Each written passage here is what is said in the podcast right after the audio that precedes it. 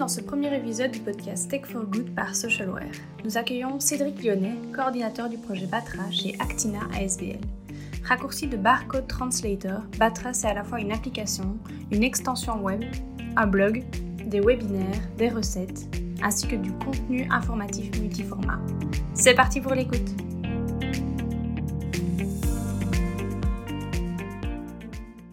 Merci Cédric de participer à ce podcast. D'abord, j'aimerais que tu nous parles de la philosophie de Batra et pourquoi chez Actina vous avez décidé de développer ce projet. Chez Batra euh, et Actina précisément, hein, l'AXVL qui porte le projet, euh, nous nous engageons bah, pour le bien-être commun, en fait, hein, une alimentation de qualité et le respect euh, de la planète. Ça, ce sont nos axes principaux, majeurs sur lesquels nous battons, notre ligne rouge, si on peut appeler ça comme ça. Et nous agissons principalement dans plusieurs, plusieurs pôles, plusieurs axes, qui sont donc la, transparence de la fourche à la fourchette, en fait, on a l'initiation à la santé et au bien-être à travers l'alimentation. Et donc ça, ça travers toutes des, des vidéos, des capsules, des, articles de blog, un guide nutritionnel qu'on va diffuser sur notre site internet batra.be euh, pour euh, consommateurs euh, lambda. La protection de l'anonymat des utilisateurs, c'est un axe sur lequel aussi on, est, on est à cheval. Et donc c'est pour ça que l'application ne sera jamais traçable. Donc en fait, les, personnes peuvent faire un profil, mais c'est complètement anonyme. On n'utilise pas du tout et on ne stocke nullement euh, aucune donnée euh, individuelle euh, sur les profils. Et alors on agit dans le cadre de l'SBL globalement pour un monde plus vert. On fait très attention aux, technologies qu'on utilise, au langage qu'on utilise dans le cadre de ce projet-ci. Euh, ce qui permet euh, en fait d'avoir une application euh, très peu gourmande et, donc qui, permet un coût carbone réduit très, important par rapport à, des applications beaucoup plus gourmandes qui, font des appels à des bases de données. D'accord, je comprends bien, merci. On comprend l'importance de la transparence dans le projet Batra. Qu'en est-il des données et quelle est votre vision en la matière? En fait, il existe euh, des bases de données privées et des bases de données publiques. Et donc, les seules qui existent actuellement et qui sont validées par les producteurs sont celles du GS1, qui fournit la plupart des codes barres dans le monde.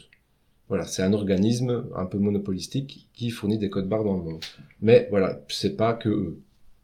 Et, euh, nous accédons de manière payante au GS1 euh, Benelux et au GS1 France. Et donc pour cette base de données, on accède à 120 000 produits qui sont validés par les producteurs. Et toutes les autres données, elles viennent de la base de données collaborative Open Food Fact, qui contient 1 400 000 produits, euh, enfin, qui contient en réalité 1 800 000 produits, euh, mais qui contient également dans ces produits des produits cosmétiques. Voilà. Et donc, nous, n'accède pas aux produits cosmétiques d'Ambatra. Enfin, on ne les diffuse pas. Euh, le, souci de cette base de données euh, Open Food Fact, c'est la qualité et la manière dont l'information est structurée. Euh, et aussi le fait que les producteurs qui n'encodent pas et ne valident pas les données dans cette base de données. Ce sont donc les citoyens. C'est une base de données collaborative, euh, ouverte, open source. Alors le projet est magnifique euh, et permet euh, en tout cas d'avoir une, pression euh, citoyenne pour plus de transparence. mais voilà, le, souci est la qualité de l'information et aussi la responsabilité en cas de, quoi que ce soit. si une information qui nous a été donnée a causé un problème quelconque, on ne peut pas officiellement vraiment se retourner sur une information qui n'a pas été validée par le producteur. Euh, c'est pour ça que nous, on, essaie vraiment de privilégier l'accès à l'information qui est validée et que notre système va d'abord euh, voir dans cette base de données du GS1 pour ensuite euh, aller voir dans la base de données Open Food Fact. Euh, ce qu'on peut constater, c'est a des soucis majeurs pour la transparence de l'information. C'est la standardisation d'un langage commun. On appelle ça l'interopérabilité des données. c'est le fait que le système informatique se parle facilement. Euh, donc c'est pourquoi dans, dans le cadre de, de, permettre aussi aux producteurs locaux issus des circuits courts, qui sont euh, actuellement nulle part euh, référencés officiellement dans des bases de données en tout cas, euh, même, même parfois certains produits se retrouvent sur Open Food Fact, mais, euh, mais, mais voilà, ça reste marginal. Et donc nous, notre objectif, c'est de leur permettre de vendre légalement leurs produits, parce qu'ils ne sont pas non plus tous conformes par rapport au règlement européen INCO, sur lequel euh, on, est toujours basé. Euh, et donc dans ce cadre, nous avons été financés par le cabinet de l'environnement pour le projet Open Batra, qui sera la base de données des producteurs locaux dans le cadre du consortium DigiCirco, euh, qui veut dire en fait digitalisation des circuits courts. Dans le continuum de cette discussion sur les données, un gros point différenciant de Batra, ça va être la personnalisation du profil, toujours dans le but d'informer précisément le consommateur. Donc, est-ce que tu peux m'en dire un peu plus sur cette capacité de personnalisation chez Batra? On part sur l'axe de la transparence de par le fait de la loi, de la loi européenne qui stipule clairement que l'information doit être affichée, doit être visible pour le consommateur avant son acte d'achat. Et, euh, sur cette base, euh, on a construit notre projet avec toutes les valeurs de la SBL Actina des valeurs de transparence, mais des valeurs aussi de protection des consommateurs, euh, des valeurs de rupture de la fracture numérique.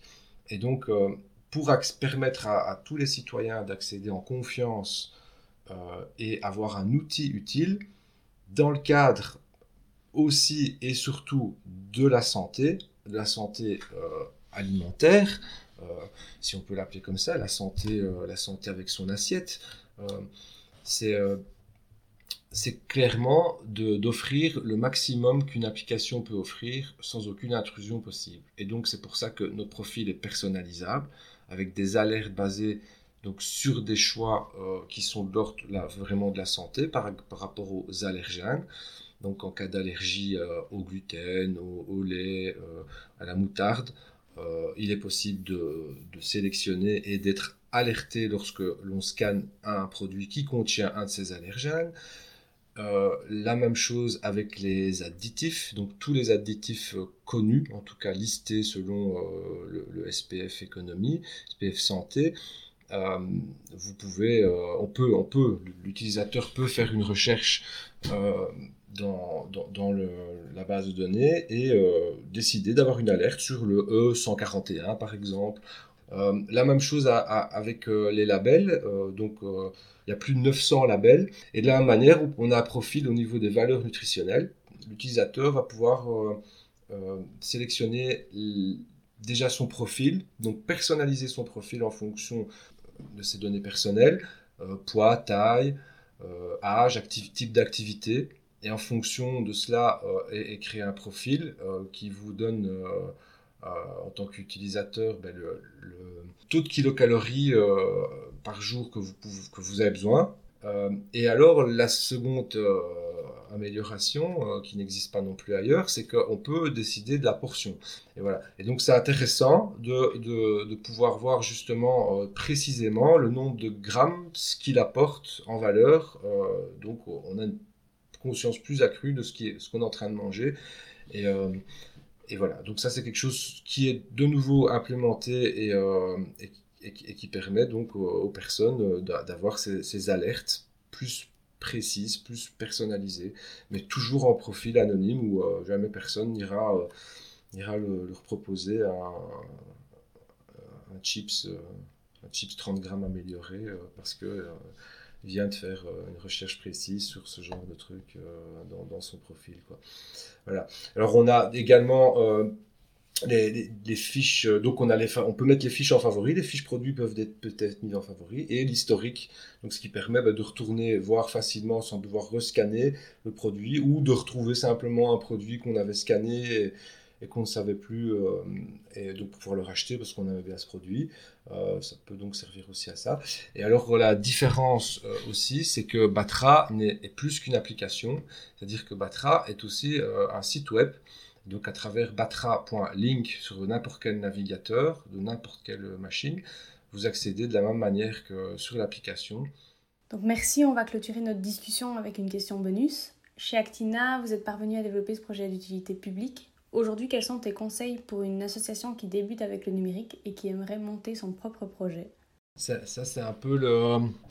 C'est un peu ça le, souci, j'ai envie de dire, c'est la technologie. Ici, notre, notre force notre, notre chance dans, dans, dans la SBL, c'est le porteur de projet, c'est Claude Heyman, qui est en fait l'initiateur euh, et le fondateur du code, du, concept aussi. Euh, et, et, lui ben, maîtrise tout ça, jongle avec.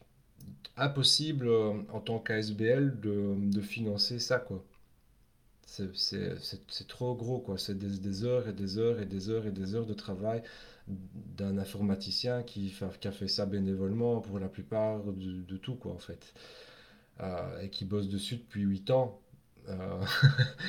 Donc voilà, ça c'est la réalité du terrain, c'est ça.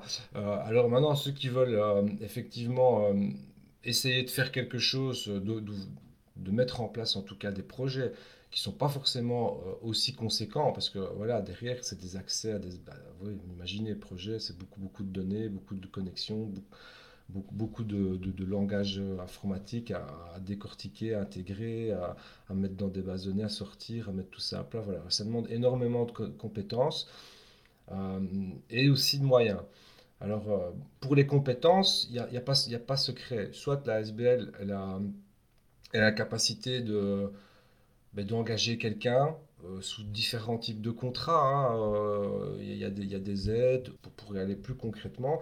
Euh, il y a ben, via déjà vous, via Socialware, c'est, je pense que c'est une, super porte d'entrée, en tout cas pour accéder à des informations qui sont, enfin des informations à des services peu chers, voire gratuits. donc par exemple, ben, nous, on a accédé pendant longtemps à, Azure, et, euh, alors, bon, les, toutes les autres services, hein, je veux dire, euh, les, suites Adobe, par exemple, s'il y a une équipe, bah, nous, ça aussi, de nouveau, ça coûte vraiment pas cher par rapport à ce que ça coûte sur le marché, donc c'est intéressant. Euh, et, et, pas négliger, point de vue marketing, le, le, le, Ad Grants, où on a quand même à 300 dollars, je pense, par jour, gratuit de, de, publicité sur, sur Google, quoi, hein. donc au niveau des, des bandeaux publicitaires des campagnes euh, Google Ads euh, via euh, notre inscription Socialware, ben, on accède ça. Donc ça, on va justement activer ça maintenant par rapport à, toute notre campagne de marketing. C'est un, ben voilà, c'est ce qui nous coûtera pas non plus. Je veux dire, c'est tout un budget qui, qui, devrait être dépensé en payant Google au bout du compte, qu'on ne paiera pas Google parce qu'on accède à ces 300 dollars par jour et qui sont largement suffisants pour, euh, pour en tout cas faire une campagne de marketing euh, basée sur une stratégie de mots-clés euh, via le Google Ads. Quoi. Voilà, ça, ça ce sont des pistes. Et alors, les, voilà, bah, Fondation Roi Baudouin, Région Wallonne, appel à projet, plan de relance, voilà, il faut aller chercher les sous là où ils sont en tant qu'association. Euh, une campagne de dons, hein, donc euh, pour me faire le lien entre ce que les ASBL peuvent faire et ce que nous on, va, on va aussi euh, faire. C'est que ben, on, va, on va simplement proposer aux, personnes, à, nos membres, aux citoyens qui utilisent notre application ou qui viennent sur notre site, qui, regardent nos webinaires, de, de vouloir participer, à nous aider avec un don, un don euh, quelconque, un don euh, unique, un don récurrent, euh, en tant que soutien, voilà, pour continuer de faire fonctionner l'association. Ça, c'est une piste qui est implémentable, qui est fonctionnelle, participation citoyenne, qui, je pense, a quand même beaucoup d'avenir.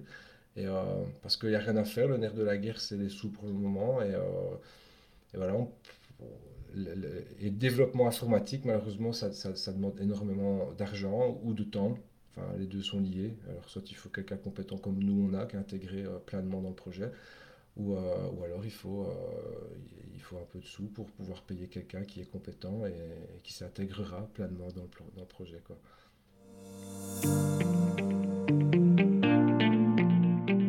Voilà, c'est terminé pour ce premier épisode. Nous espérons qu'il vous a inspiré. N'hésitez pas à aller consulter l'article du podcast pour plus d'informations directement sur socialware.be. Tech for Good, c'est un podcast proposé par Socialware ASBL. écoutez nos prochains épisodes, abonnez-vous, partagez notre podcast. Merci pour votre écoute et à la prochaine